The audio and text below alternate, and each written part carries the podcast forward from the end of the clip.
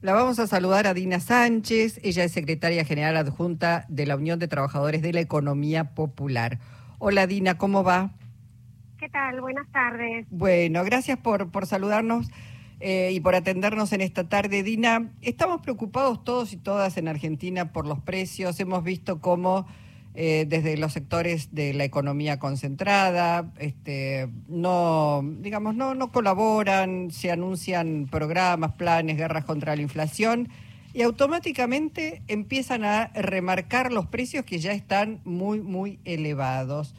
Eh, digo, ¿alcanza con, con precios fijos, precios congelados? ¿Cómo desde la economía, los trabajadores de la economía popular están viendo esta lucha contra la desconcentración, porque pasa en gran parte por allí, ¿no? Por desconcentrar la economía, este, poder bajar los precios.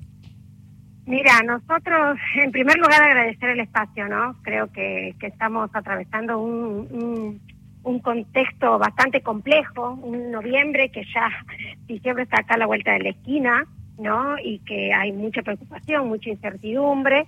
Nosotros desde la UTEP em, estamos y venimos construyendo una red de contención en los barrios populares, ¿no? Que requiere obviamente de más de más presencia del Estado, del Estado, pero también de más diálogo con las unidades productivas de la economía popular, con las áreas de cuidado, de contención alimentaria a miles de personas que se acercan, ¿no? Las cuadrillas de, saneamiento, limpieza, eh, construcción que, organizamos desde el trabajo, pero es claro que, que más, que por más esfuerzo que hagamos, muchas veces con, con, mucha voluntad y con lo que tenemos no se llega, ¿no? Y no se llega por tal cual como vos lo estabas mencionando. Estamos en un escenario donde hay mucha incertidumbre y donde la mayor inflación se, se siente justamente en la canasta básica de alimentos, ¿no? Y ahí nos parece que más allá de, de poner precios cuidados, de, a mí me parece que hay que ponerse firme justamente con estas empresas alimenticias, con estas empresas que son formadoras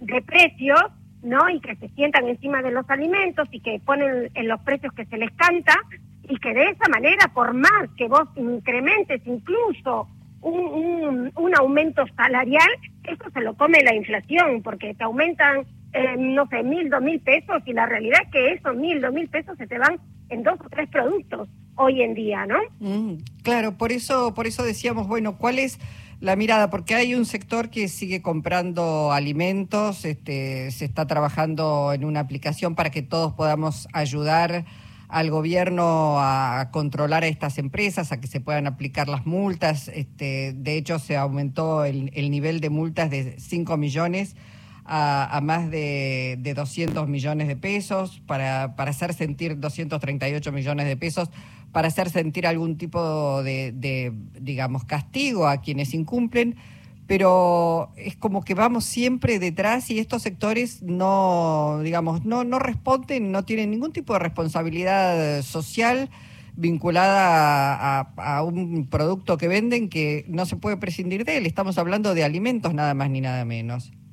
Estamos hablando de algo tan básico, ¿no? El, derecho a la alimentación, ¿no? Eh, yo creo que, mira, nosotros tenemos que tener claro que venimos de un contexto bastante complejo, nosotros por lo menos desde la UTEB y desde los sectores populares venimos planteando que venimos arrastrando una pandemia que no es la, la pandemia solo del coronavirus, una pandemia que arrastra cuatro años donde hubo un gobierno eh, neoliberal, donde todas las políticas las llevó para un para un solo lado, militamos fuerte para que estén gobernando quienes están hoy, bueno, llega la pandemia, llega, eh, también está en el medio de la guerra y eso lo entendemos, pero me parece que, que cuando incluso el primer gran error que, que fuimos críticos y lo dijimos siempre fue la firma con el Fondo Monetario Internacional, ¿no? Y que eso significa más ajuste, pero no más ajuste para los de arriba. Lo que está pasando ahora es que se sigue ajustando abajo. Entonces, por más decretos que hagan, eso no llega a una realidad a los barrios. ¿Cuántos decretos hicieron de la pandemia para acá? ¿Cuántas conoce? El decreto que no se podía despedir a las personas cuando estábamos en pandemia. Si vos eso lo trasladás a la realidad y a los territorios eso no pasa, como, pasa, como está pasando con los alimentos. Yo me parece que a veces también es esto, los políticos de distintos espacios eh, están muy alejados de la realidad. Creo que no sé si ellos hacen la cotidianidad de lo que hacemos los sectores populares, ¿no? De ir eh, día por medio a comprar una lechecita, un par de tomatitos, un par de cebollitas, o sea, hoy se ha vuelto un privilegio comer en la Argentina. ¿Y mm. cómo puede ser que en la Argentina, donde todo el tiempo nos llenamos la boca de decir que es un, un país que produce alimentos, que tiene mucha capacidad para alimentar a su población y mucho más, se la lleven cuatro o cinco vivos?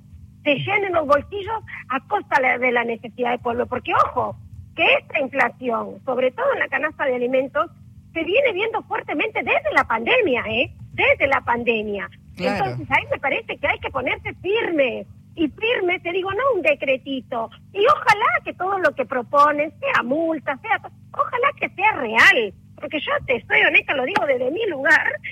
Veo que siempre es solamente anuncios anuncios, pero que no se ven en la realidad, que no se sienten. Y nosotros, desde la economía popular, desde la UTEP, venimos planteando propuestas, pero claramente son propuestas que van, este, que van en, eh, para garantizar derechos para los sectores populares. A mí me parece que hay que ponerse, empezar a ser más duros con los de arriba, menos con los de abajo, porque lo único que yo he escuchado, por lo menos en este tiempo de cambio de ministros y todo, es el recorte, recorte en la salud, recorte en la educación, eh, la inflación que no para, que es galopante, que es una constante diaria, es diaria. Por eso te digo que a veces siento que, que los políticos no están hablando de la Argentina, o que viven en una nube, o que, que, proyectan, o se proyectan pensando que están en Disney. No están en Disney, estamos en Argentina. Entonces hay que pisar el territorio, pero sobre todo hay que vivir de una realidad, porque si no vivimos haciendo anuncios y queda en una foto y en una placa nada más. Dina, por lo que decís, tienen propuestas, están esperando que los convoquen y que les permitan participar en esas propuestas. Te hago una pregunta. Cuando llega el gobierno de Alberto Fernández, lanza la mesa contra el hambre. Eso después de la pandemia quedó absolutamente diluido. ¿Te parece que es necesario relanzar esa mesa? Sí, por supuesto. A mí me parece en principio para, para tener una mesa de trabajo, para para diseñar incluso políticas que realmente eh, den contención o acompañen a los sectores populares, tienen que estar los protagonistas ahí. Porque si no, siguen haciendo políticas de muy buena leche, capaz, sí, pero muy alejadas del territorio, como es la tarjeta alimentar, ¿no? Que nosotros desde la UTEP la aplaudimos por un lado, por el otro lado siempre fuimos bastante críticos, críticas constructivas, por supuesto, que tienen que ser escuchadas y que tienen que ser dialogadas, y siempre hemos dicho, la, la tarjeta alimentaria es pan para hoy y hambre para mañana, basándonos en este fundamento de que esa plata va a los mismos bolsillos de los cuatro o cinco vivos, no se piensa en los Brown, ¿no? Eh, que, que, que creo que lo vimos todos, que se cagaba de risa diciendo que frente a la inflación ellos remarcan precios, o sea, esta gente no quiere hacer ningún sacrificio, al contrario, de toda la situación que está atravesando el mundo, pero particularmente la Argentina, lo único que han hecho y lo siguen haciendo es enriquecerse, llenarse los bolsillos, mientras que tenemos cuatro millones de personas en la Argentina que no pueden garantizar la comida diaria, mientras que tenemos niños y niñas que se mueren porque no tienen para comer. Entonces, empiecen a trabajar en serio, empiecen a preocuparse y a ocuparse que para eso están ahí. Y si no lo pueden hacer, vayan a sus casas, señores, y dejen el espacio para gente que realmente lo quiera hacer. Dina, muchísimas gracias por tu participación hoy en Encuentro Nacional. Muchísimas gracias a ustedes por el espacio y buenas tardes. Gracias. Dina Sánchez, secretaria general adjunta de la Unión de Trabajadores de la Economía Popular.